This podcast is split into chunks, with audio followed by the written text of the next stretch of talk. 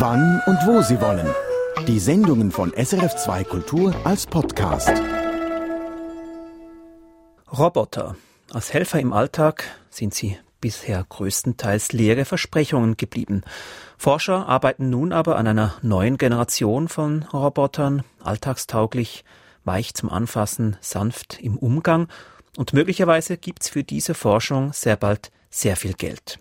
Unter dem Namen Robot Companions for Citizens bewirbt sich ein europäisches Forschungskonsortium um den größten EU-Geldtopf, der je vergeben worden ist. Eine Milliarde Euro. Darüber diskutieren nun zwei Roboter-Experten in Wissenschaft im Gespräch. Und wir wiederholen da eine Sendung vom Mai 2012 mit Rolf Pfeiffer von der Universität Zürich und Heidrun Becker von der Zürcher Hochschule für angewandte Wissenschaften.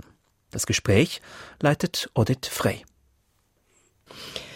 Rolf Pfeiffer, Sie und Ihre Kollegen, Sie entwickeln sanfte Roboter. Können Sie mal so einen Prototypen beschreiben, damit wir in etwa wissen, worum es da geht?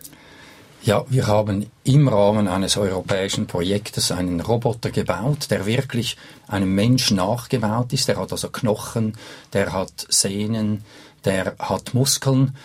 Und das ist ein grundsätzlicher Unterschied zu Industrierobotern, die ja typischerweise ihre Elektromotoren in den Armen drin haben und aus Metall und sonstigen harten Materialien gebaut sind. Der heißt Ecke, dieser Roboter? Der heißt Ecke. Ja, das ist ein Akronym, das steht für Embodied Cognition in a Compliantly Engineered Robot. Das heißt so etwas wie verkörperte Kognition in einem eben weichen Roboter was das ist, diese verkörperte Kognition, darüber werden wir später noch sprechen. Heidrun Becker, Sie untersuchen, welche Rolle Roboter heute schon spielen in einem sozialen Umfeld, etwa in Altersheimen. Sie untersuchen auch, welche Rolle sie spielen könnten in 10 oder 15 Jahren vielleicht. Bleiben wir mal noch bei der Gegenwart. Können Sie uns ein Beispiel geben für einen sanften Roboter in einem sozialen Umfeld? Also gerade neu starten Versuche auch in der Schweiz, eine Art Plüschrobot zu verwenden im Altenheim, die interagiert mit den Personen, das heißt, sie reagiert auf Ansprache, sie ist weich, sie lässt sich anfassen, sie ist kuschelig und man setzt sie ein zur Unterhaltung, aber auch zur Interaktion, also zur Förderung der Interaktion. Das ist so eine Art Stofftier? Das ist wie ein Stofftier, das sich bewegt, das Geräusche macht, das den Kopf wendet solche Dinge. Aha, und dass den alten Menschen irgendwie helfen soll, mit ihrem Alltag zurechtzukommen. Inwiefern wir das wollen, was daran wünschbar ist oder vielleicht nicht, darüber werden wir auch später noch sprechen.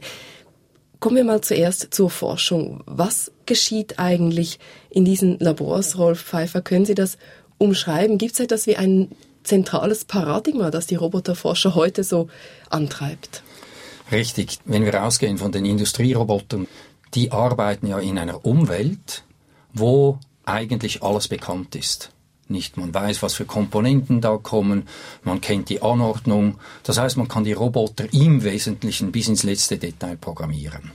Ganz anders ist die Situation in der realen Welt. Nicht dort ändert sich immer alles ganz schnell und ich muss unmittelbar darauf reagieren können. Ich kann gar nicht mehr da alles vorausplanen, sondern ich gehe einfach dahin und reagiere eben auf die Veränderungen in der Umwelt. Und es scheint so, dass uns die Evolution mit dieser Fähigkeit, mit Unsicherheit umzugehen, hoher Unsicherheit ausgestattet hat.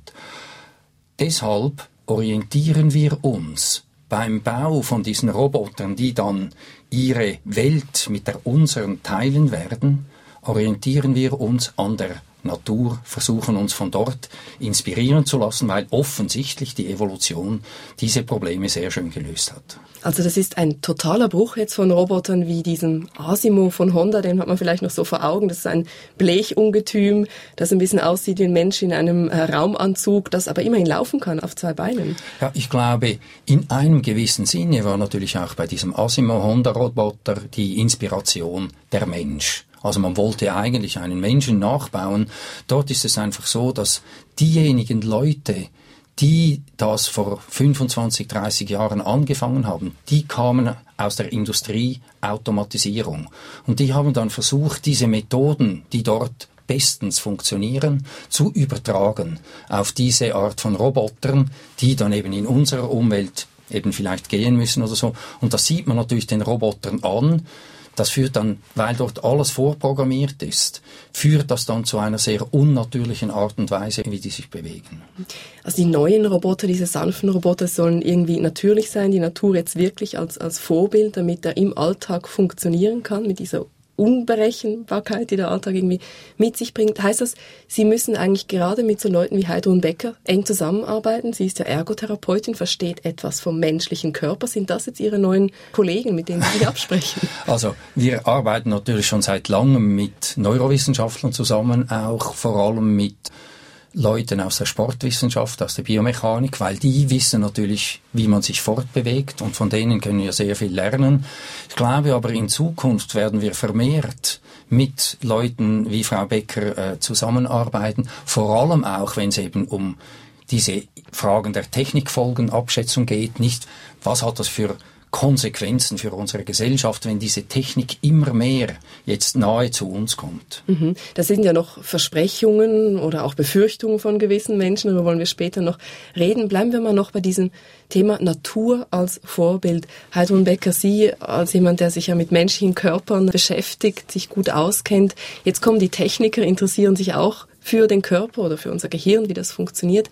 Sie wollen von ihnen vielleicht lernen. Können Sie umgekehrt auch etwas lernen von den Robotikforschern? Ja, das haben wir bereits getan in der Vergangenheit. Gerade diese Embodiment, also Verkörperung, die ein wichtiger Durchbruch war, auch in der Forschung von Robotik, hat uns auch sehr viel gebracht für die, für das Verständnis der menschlichen Bewegung und das Bewegungslernen. Also es gibt da durchaus ein Nebenprodukt an Erkenntnis über den Menschen, das wir auch immer wieder integrieren und versuchen dann später auch in Therapiemethoden umzusetzen. Ich würde schon sagen, es muss sowas wie ein gegenseitiges sich befruchten geben, vor allen Dingen, wenn man später in die Anwendung kommt. Als Ergotherapeuten interessieren wir uns ja sehr dafür, Hilfsmittel für Menschen, die dauerhaft mit Einschränkungen leben, zu entwickeln, die ihnen den Alltag erleichtern. Und da versprechen wir eigentlich sehr viel von dem, was jetzt neu kommt. Mhm, also Roboterhilfen für Menschen mit Einschränkungen. Ja, ja. ja. Müssen nicht immer die großen menschlich aussehenden Geräte sein. Das können ganz kleine Hilfen sein, die aber einen guten Effekt haben. Wie könnte so eine kleine Hilfe aussehen? Ja, ich dachte jetzt zum Beispiel an diese Krakenarme, die man jetzt benutzt, oder an weiche Greifgeräte, die sehr flexibel sind, die quasi alle Gegenstände greifen können, sich sehr fein anpassen können. Die sind natürlich auch gut geeignet, wenn man an jemanden denkt, der eine Lähmung hat. Und der hat mhm. diese, so eine Art Hilfsarm, der ihm einfach Dinge anreichen kann, festhalten kann. Mhm. So weiche Greifarme, Rolf mhm. ein, ein Tintenfischarm, gibt's sowas schon als Roboter? Das gibt's in Prototypen. Mhm. Es gibt nicht nur einen Arm, sondern es gibt schon einen ganzen Tintenfisch.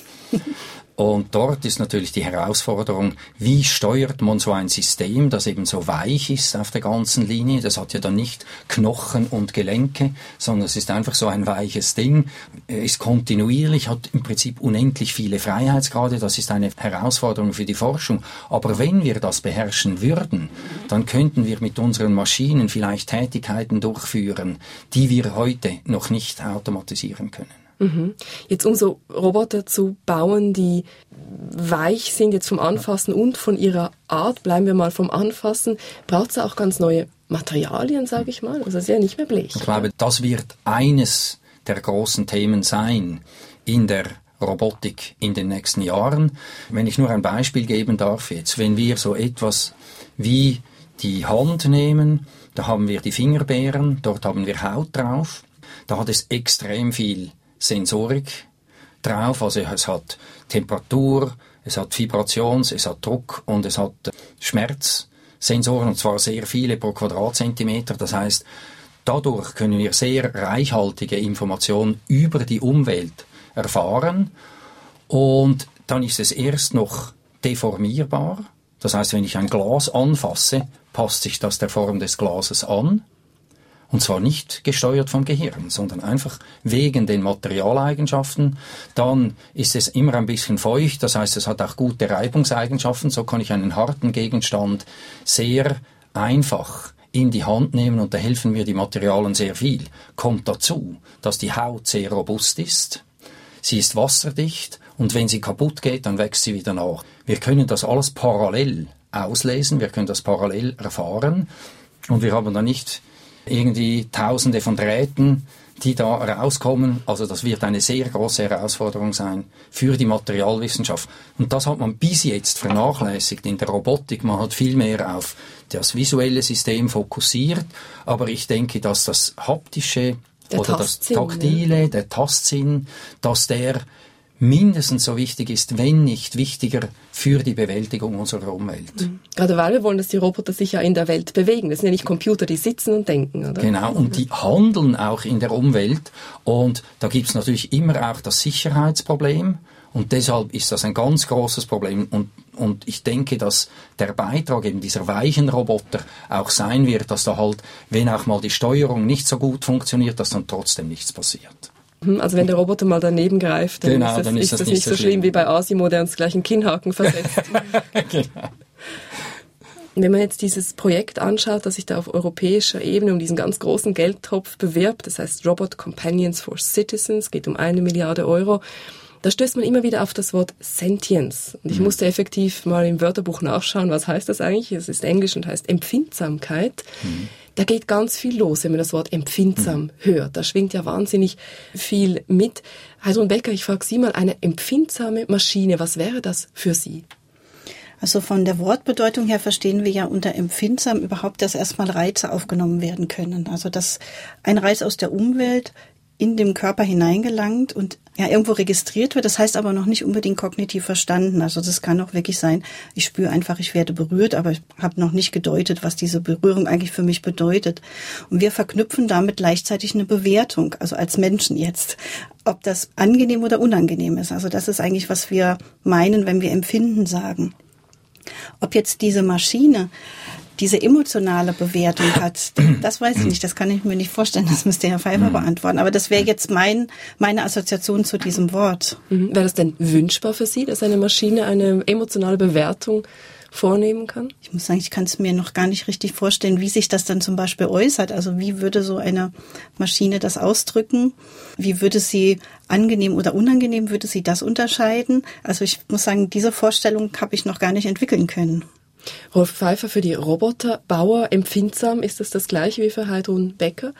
Aus Ingenieursicht, wenn man so sagen will, ist die Herausforderung bei der Empfindsamkeit die Integration. Ich glaube, das Schlagwort ist die Integration. Wenn wir die Maschinenwelt, die Roboterwelt heute anschauen, dann gibt es fast für jede einzelne Tätigkeit eine Maschine, also isoliert, eine Maschine, die das schneller, besser, billiger, präziser macht und nicht ermüdet dabei was den Menschen ausmacht, das ist eben, dass sehr viele Fähigkeiten gleichzeitig integriert sind. Ich habe Wahrnehmung, ich habe eben so etwas wie vielleicht wie emotionale oder körperliche Zustände, ich habe eine Handlungsbereitschaft, ich habe Erwartungen, ich habe Sensorstimulation, ich habe ganz viele Dinge und das wird alles integriert und ich glaube, diese Integration, das ist dann die Herausforderung von der Ingenieurseite her.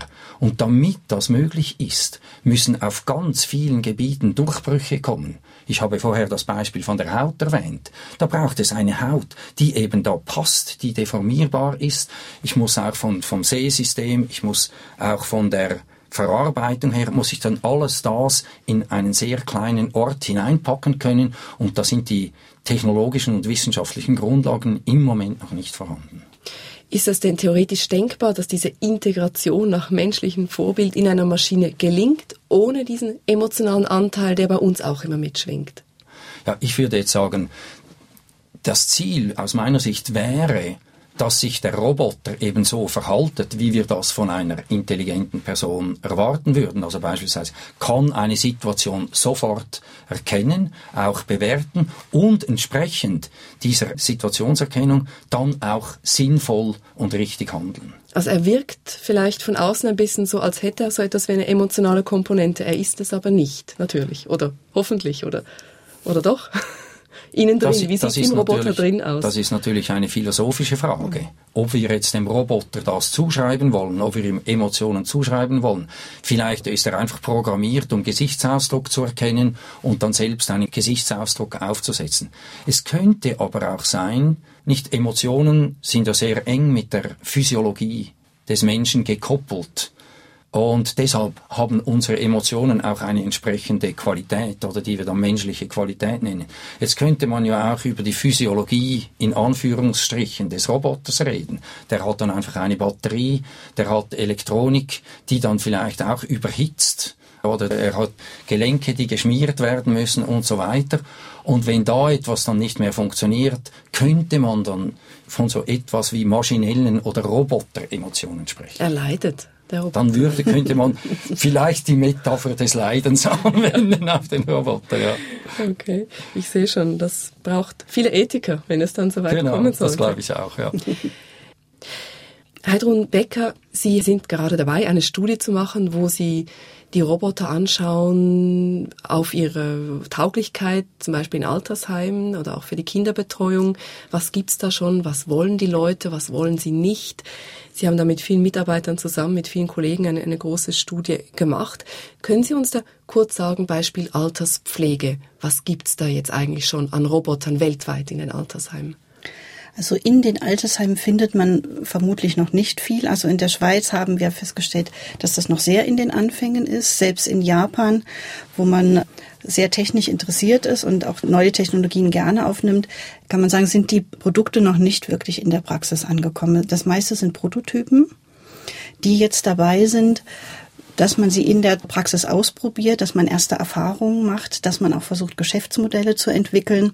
Also wir sind noch nicht so weit, dass wir wirklich in ein Spital oder Altenheim gehen können und wir finden die bereits überall vor. Also diese Plüschrobbe gibt es Paro, die Sie mm, erwähnt haben am. Anfang, die ist noch sehr selten. Die gibt es jetzt sehr selten. In der Schweiz ist jetzt ein Altenheim in Luzern, das sie gerade ausprobiert. Was weiß man denn über den Nutzen von diesen Robotern? Hat das irgendeinen Effekt auf die Lebensqualität der Menschen? Das hat man versucht in Studien zu messen und hat beobachtet, dass wenn man die Robbe in eine Gruppe bringt von älteren Menschen mit Demenz, dass dann mehr Gespräch unter den Personen stattfindet, dass sie sich über diese Robbe austauschen, dass sie sich auch eine Weile ganz gerne damit beschäftigen. Was wir nicht haben, sind Studien über eine längere Zeit. Also wir wissen nicht, wenn die zum Beispiel mal ein halbes Jahr da sind, ob die dann immer noch interessant sind und welchen Effekt sie haben. Also Langzeiterfahrungen fehlen da noch vollkommen. Rolf Pfeiffer, Sie nicken? Hm. Ich nicke sehr. Man hat in Japan schon seit einiger Zeit Studien gemacht in Schulen.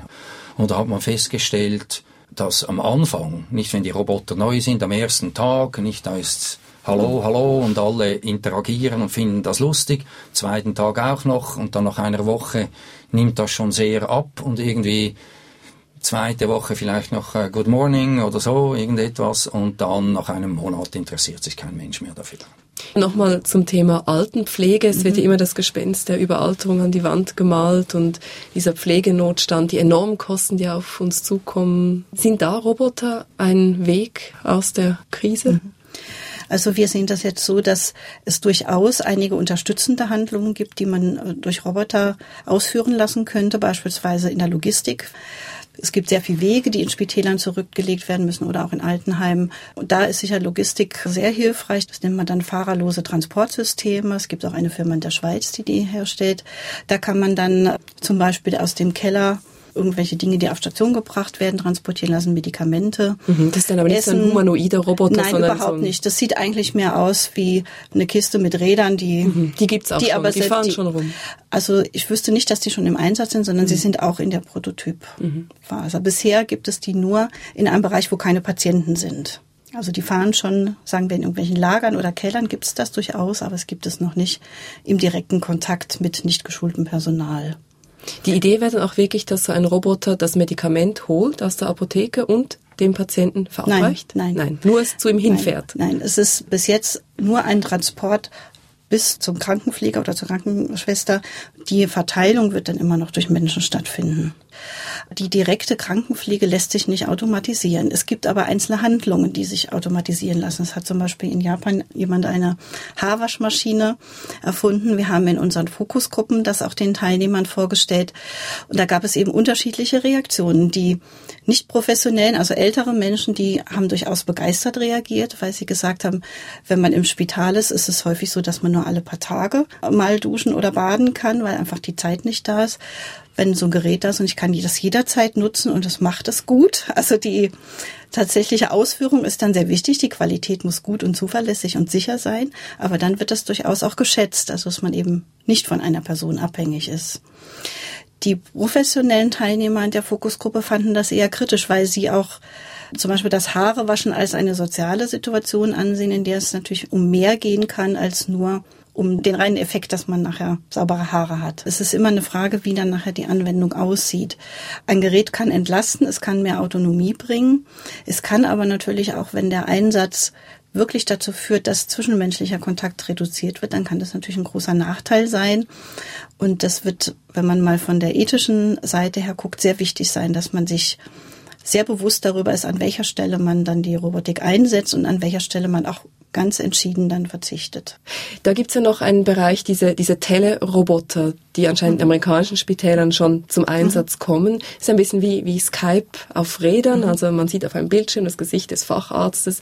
Das fährt dann so auf, einem, auf einer langen Stange ein paar Rädern zum Bett des Patienten. Der kann sich dort unterhalten mit dem Patient, sitzt aber vielleicht hunderte von Kilometern weiter weg. Heidrun Becker, bei uns gibt's die, glaube ich, noch nicht in europäischen Spitälern, oder? Also wir haben das auch nicht gefunden, dass die schon jetzt hier in der Schweiz im Einsatz wären. Es gibt aber durchaus Telemedizin und es gibt ja auch Erfahrungen mit der Telemedizin und auch da kann man sagen, das kann sehr bereichernd sein. Das kann auch, wenn man sich vorstellt, man lebt dann eben im Alter länger zu Hause und man hat die Möglichkeit vielleicht per Telepräsenz wenn man das Haus nicht verlassen kann, trotzdem irgendwo teilzunehmen, sei es an einer Opernaufführung oder einem Theater oder sich mit Freunden zu treffen via Telepräsenz, dann kann das eine Bereicherung sein. Es kann auch den Hausarzt unterstützen, wenn er mit einem Facharzt kommunizieren kann, der vielleicht im ländlichen Raum eben nicht vorhanden ist. Oder es gibt auch schon Versuche mit chronisch kranken Kindern, die dann eben ihren Teleroboter in der Schule haben und die so am Unterricht teilnehmen können wenn es funktioniert. Also es scheint da auch noch nicht immer hundertprozentig zu klappen. Es gibt da auch noch Schwierigkeiten. Die, wo die Technik, die was ich jetzt gesehen habe, war eine, eine, Sendung im Fernsehen, wo das berichtet wurde, wo einfach ständig die Internetverbindung zusammenbrach. Also mhm. Voraussetzung mhm. ist natürlich, dass man dann gut funktionierende Grundlagen hat. Aber auch da gibt es natürlich das Risiko, gerade wenn wir mal daran denken, dass im ländlichen Raum die Gesundheitsversorgung sich verschlechtert. Wir haben einen Trend zur Urbanisierung, immer mehr Menschen ziehen in die Städte. Wir haben Schwierigkeiten, genug ärztliche Versorgung auf dem Land sicherzustellen.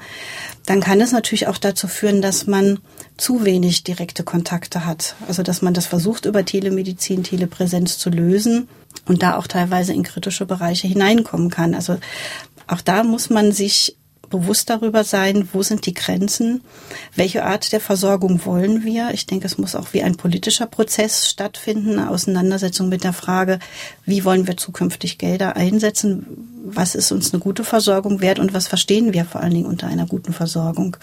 Und dann kann man die Maschinen entsprechend einsetzen. Frau Pfeiffer, wir sprechen hier in Europa oft über Grenzen, wenn wir über, über Roboter sprechen. Ist das in Japan ganz anders? Ist ein bisschen unser Bild von Japan, dass dort die ganze Nation aus Roboterfans äh, besteht. Sie forschen und lehren ja viel in Japan ja, oder in anderen ja. asiatischen Ländern. Ist das wirklich so? Ja, also, also ob die jetzt alle wirklich Roboterfans sind, das könnte ich jetzt nicht so beantworten. Aber was ganz sicher der Fall ist, das ist, die haben einfach keine Berührungsängste mit Technologie. Und zwar alle, junge, alte, Frauen, Männer, Kinder, Mädchen, alles. Also Technologie ist schon a priori gut und dann haben die Japaner noch etwas. Neu ist gut. Und wenn es dann neue Technologie ist, was auch immer, das ist schon mal gut. Und das hat natürlich extreme Vorteile, nicht? Da kann man neue Technologie auf den Markt bringen. Die Leute brauchen das und dann sieht man dann schon, welche Technologie sich durchsetzen wird oder nicht. Und ich denke, auch hier im Pflegebereich wird man so vorgehen müssen. Man versucht gewisse Dinge, sagt, wenn man es nicht ausprobiert, in Vorhinein sagt er, es geht nicht. Ich meine, wer hätte das Mobiltelefon vorausgesagt vor, vor 50 äh, Jahren, oder? Da hätte man auch gesagt, ja, das geht ja gar nicht. Und wenn man die Anfänge gesehen hat vom Mobiltelefon, nicht so etwa 80, 85, da war ich mal in Hongkong, da sind alle mit so riesigen Kästen rumgelaufen. Da hat man gedacht, ja, das wird nie was. Jetzt könnten wir nicht mehr ohne leben. Also ich denke, so geht das häufig mit neuer Technologie. Also wenn man da einfach im Vornherein die Hände verrührt und sagt, oh, das ist schlecht, diese Technologieskepsis, ich habe das Gefühl, das ist falsch. Ich möchte zur Schlussrunde kommen, auch da einen Blick in die Zukunft werfen. Es geht ja um sehr viel Geld, diese eine Milliarde Euro, die dieses Forschungsprojekt Robot Companions for Citizens gerne haben möchte für die nächsten zehn Jahre. Heidrun Becker, was denken Sie, was wird realistisch gesehen dabei herauskommen, wenn jetzt wirklich eine Milliarde Euro in die europäische Robotikforschung fließt? Das, da bin ich sicher nicht diejenige, die das richtig beantworten kann. Sie ich kann, mir nur, Blick. ich kann mir nur vorstellen, dass nicht unbedingt das herauskommen muss, was wir uns vielleicht heute vorstellen, nämlich ein Humanoid, der uns entgegenkommt, uns freundlich begrüßt und den wir wie einen Menschen empfinden, aber dass vielleicht viele kleinere Produkte dabei herauskommen, die sehr praktisch sein können und die wir vielleicht auch gerne im Alltag aufnehmen. Und was ich denke, ist, man muss auch immer bei einer Forschung eine gewisse Offenheit. Forschung ist normalerweise offen. Man kann nie genau vorhersagen, wie das Ergebnis aussieht. Man kann nur sagen, was man anstrebt, welche Fragen man lösen möchte. Und wichtig ist, dass man auf diesem Weg Erkenntnisse gewinnt, die man eben nicht immer vorhersieht. Und ich kann mir eben vorstellen, wenn man jetzt konzentriert so viele Jahre auch mit sehr viel Personal an einem Thema arbeiten kann, dass da tatsächlich wirklich Durchbrüche gelingen, neue Erkenntnisse, die uns auch für das Verständnis über den Menschen nutzen und wie gesagt eben auch Produkte, die wir gerne annehmen. Frau Pfeiffer, was glauben Sie in zehn Jahren nach einer Milliarde Euro? Ich kann das unterstützen, äh, was Sie gesagt haben. Also ein Ziel ist natürlich, diesen Humanoiden zu bauen und ich denke, wenn man dieses Ziel vor Augen hat, lernt man extrem viel. Man lernt über den Menschen, man lernt aber auch über Technologien. Und dann ist, sind weitere Ziele, mehr spezialisierte Plattformen zu haben, also beispielsweise auch fliegende Roboter, die in einer Stadt oder auch auf dem Land, beispielsweise Überwachung, also beispielsweise im Amazonasgebiet, nicht, da ist immer das Riesenproblem mit den Waldbränden und dass man auch in der Landwirtschaft, also da Beobachtungen machen kann entsprechend, wo die beispielsweise Schäden sind, also Umweltüberwachung und solche Dinge. Da sehe ich also Anwendungen, auch natürlich im Pflegebereich. Und dort ist es einfach, wie Sie gesagt haben, sehr schwierig vorherzusagen, wie die Leute darauf reagieren werden. Man konnte auch nicht vorhersehen, wie die Leute auf das Handy reagieren werden. Ich denke, das muss man einfach ausprobieren. Aber wir werden wirklich in neue ganz neue Technologien reinkommen, die wir bis jetzt uns gar noch nicht richtig vorstellen können. Der Zürcher Roboterforscher Rolf Pfeiffer und die Medizinpädagogin und Ergotherapeutin Heidrun Becker im Gespräch mit Wissenschaftsredaktorin Odette Frei. SRF2 Kultur im Internet unter srf.ch.